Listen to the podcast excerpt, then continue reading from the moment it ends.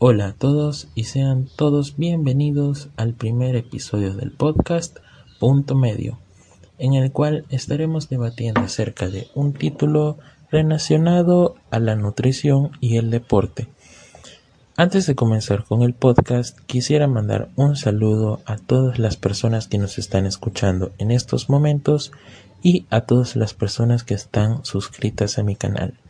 Si tú, mi querido radio escucha, no estás suscrito a YouTube, pues no te preocupes, ve a YouTube, pon en la barra de búsqueda, en la barra de búsqueda, ubica Mata Plays y ahí estará tu servidor haciendo videos de gameplays, de reacciones, etcétera, etcétera. Sin más preámbulo, comencemos con el episodio. Muy bien. Y nuestro artículo del día de hoy dice así. Nutrición y deporte. ¿Serán lo mismo? Bueno, antes de entrar profundamente en esta investigación, quiero aclarar algo. Vamos a entrar primero en la práctica deportiva y luego nos estaremos desarrollando o desenvolviendo en el tema de la nutrición de acuerdo a dicho deportista. Una vez aclarado esto, vamos a comenzar. Nuestro artículo dice, la práctica deportiva necesita de un cuerpo sumamente entrenado y bien nutrido, siguiendo las pautas generales de una buena alimentación equilibrada. Solo los deportistas profesionales precisan de requerimientos nutricionales específicos en función de acuerdo a su situación particular y del tipo de deporte a desarrollar. Ok, esto lo que nos quiere decir, mis queridos amigos, es que un deportista tiene que cumplir con ciertas funciones de acuerdo al tipo que, que esté promoviendo dicho deporte.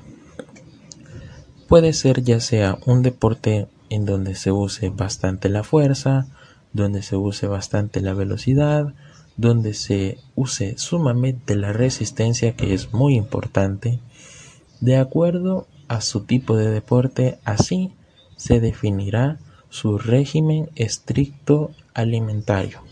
¿Ok?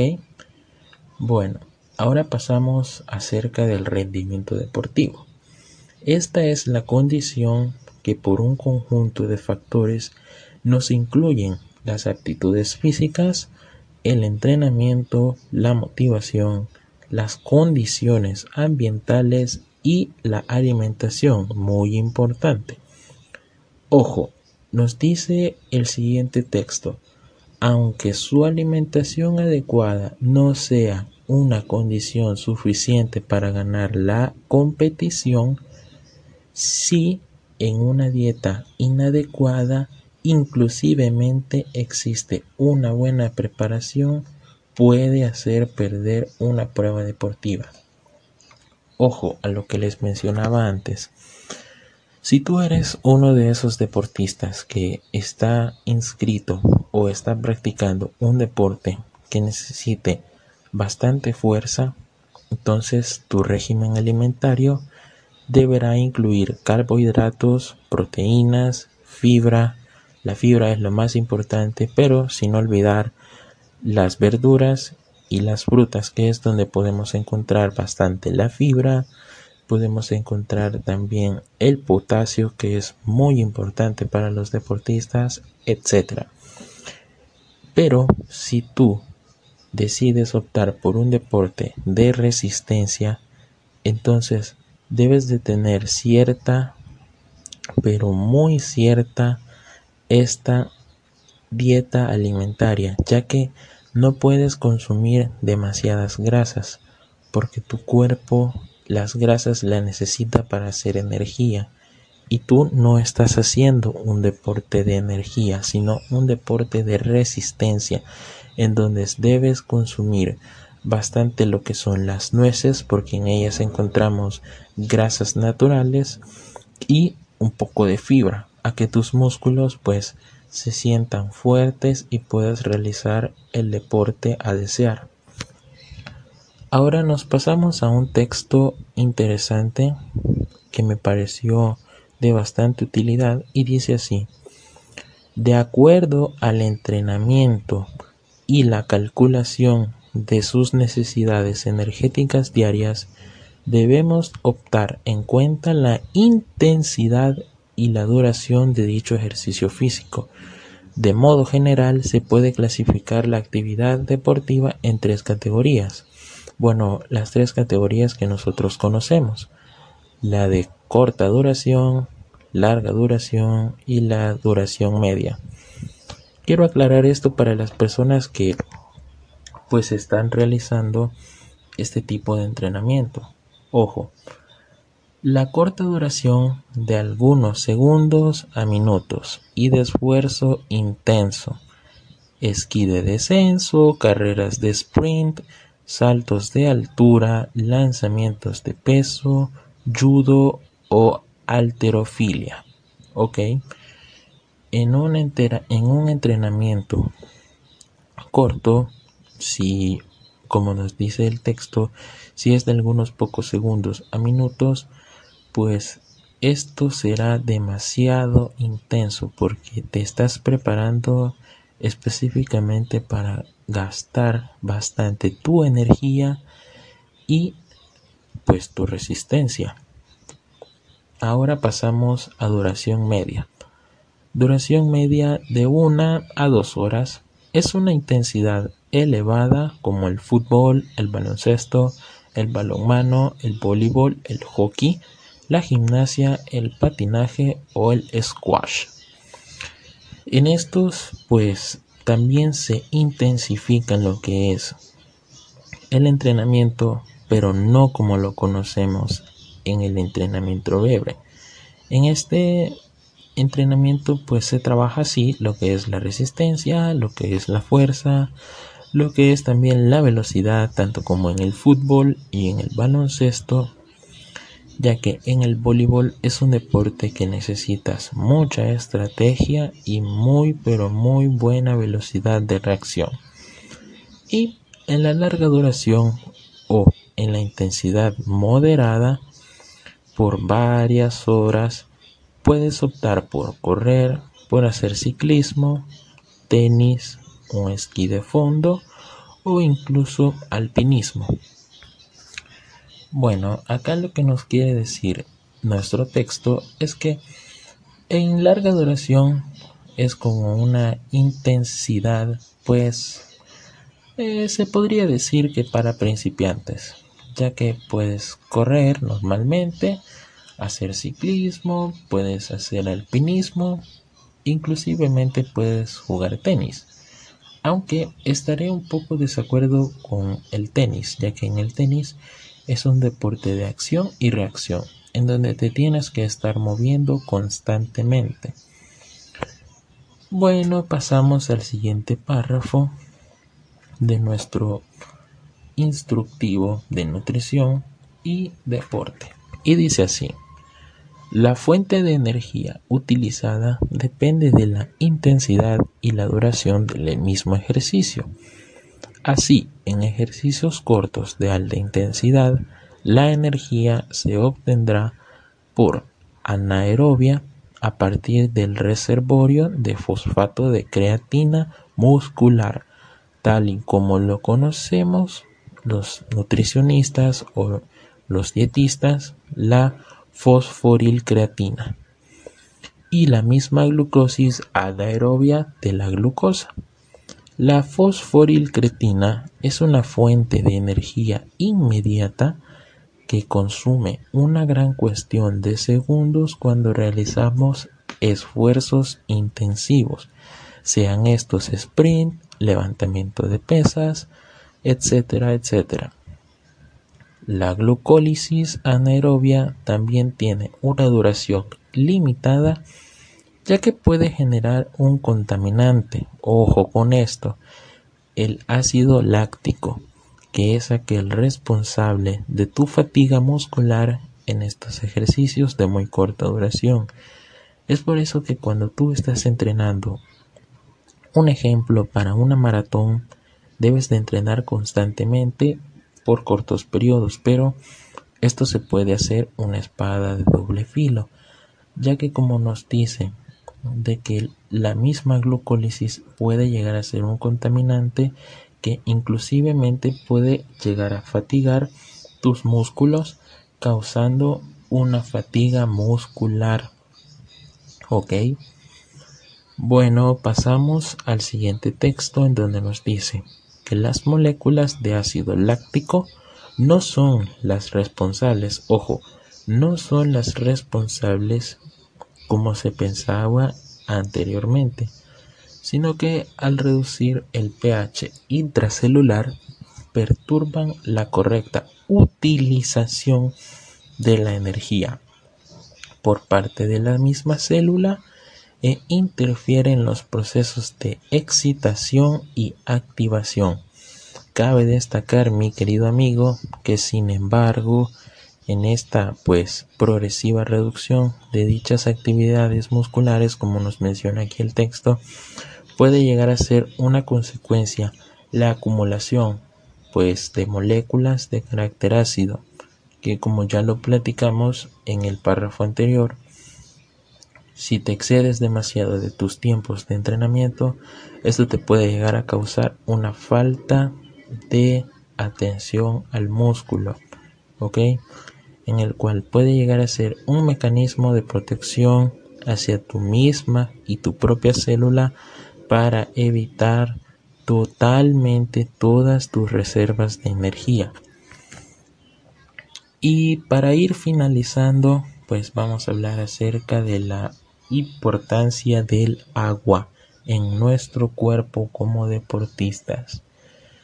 Y dice así, en el adulto del agua, pues representa aproximadamente un 60% de su peso corporal. Como ya sabemos, nuestro cuerpo es de agua. Prácticamente el 75% de nuestro cuerpo es agua. Entonces nosotros debemos consumir cantidades de agua para limpiar nuestras toxinas, para limpiar las sobras de las grasas, para fortalecernos y para estar sanos y saludables. Pero, ojo, pero, aunque estemos constituidos mayormente por el agua, nuestro organismo posee una reserva muy pequeña de esta. Eso es el 25%, como les hablaba antes, 75% agua y 25% reserva de agua. ¿Ok? El agua desempeña un número importante de dichas funciones como mantener nuestra estructura corporal, nuestro transporte de sustancias y es el medio donde tiene lugar la mayoría de las reacciones químicas, asimismo como actúa nuestro sistema de refrigeración e interviene la eliminación de las sustancias de desechos a través de el sudor y la orina. Ok, una vez relacionado y comprendido el tema de los factores deportivos, pues pasamos a lo que es la nutrición. Bueno, y la nutrición es un tema sumamente específico, ya que, como les hablaba antes, pues tenemos la pirámide alimenticia, y la pirámide alimenticia para las personas que no toman esa referencia, pues es constituida por cinco niveles.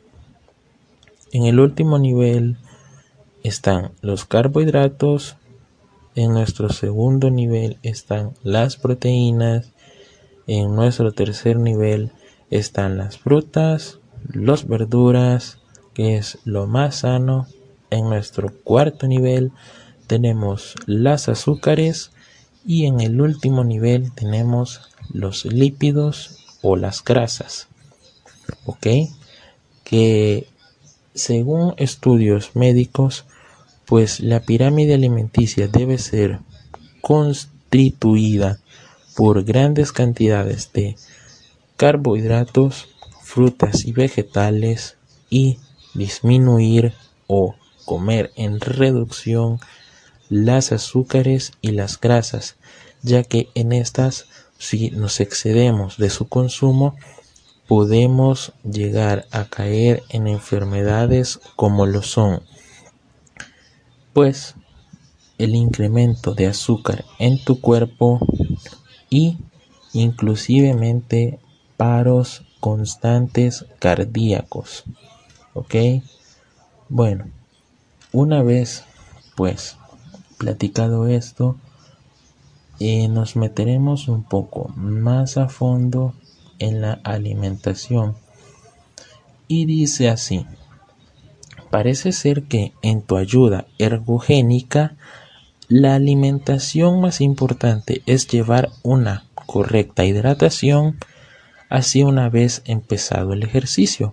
Se recomienda pues tomar bebidas ligeramente, ojo, lo que te hablaba mi querido amigo, ligeramente azucaradas que permitan absorber más rápido el agua y te ayude a mantener una buena concentración de glucosa en sangre y regenerar las pérdidas de glucógeno.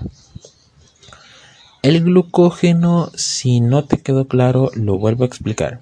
El glucógeno es aquella sustancia que te da tu resistencia y tus fuerzas en tus músculos.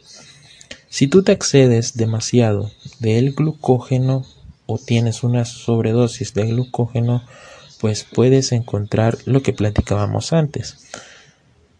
Podemos encontrar fatiga intensiva en nuestros músculos y podemos encontrar también pues pérdidas de resistencia en exceso. Seguimos. La concentración de azúcar en la bebida depende de acuerdo al clima. Las temperaturas elevadas se recomiendan tomar bebidas con baja concentración de azúcar entre 20 gramos por litro y con un poquito de sal.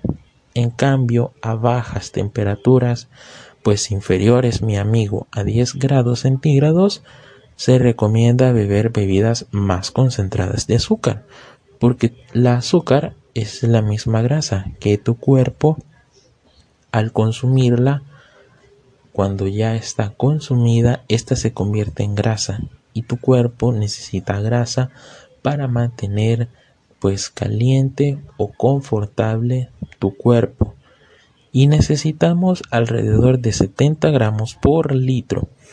Las tomas deberán ser pequeñas pero frecuentes, cada 15 a 20 minutos, para no tener una sobrecarga en nuestro tracto digestivo. Y bueno, mi querido amigo, para finalizar, después esto, después de tu competición, pues deberás de restablecer tu equilibrio interno, como ya sabemos, descansando las 8 horas diarias ingiriendo buenos alimentos ricos en carbohidratos y más que todo bebiendo muchísima pero muchísima agua. Bien mi querido amigo, hasta aquí hemos llegado con nuestro primer podcast. Espero que te haya gustado.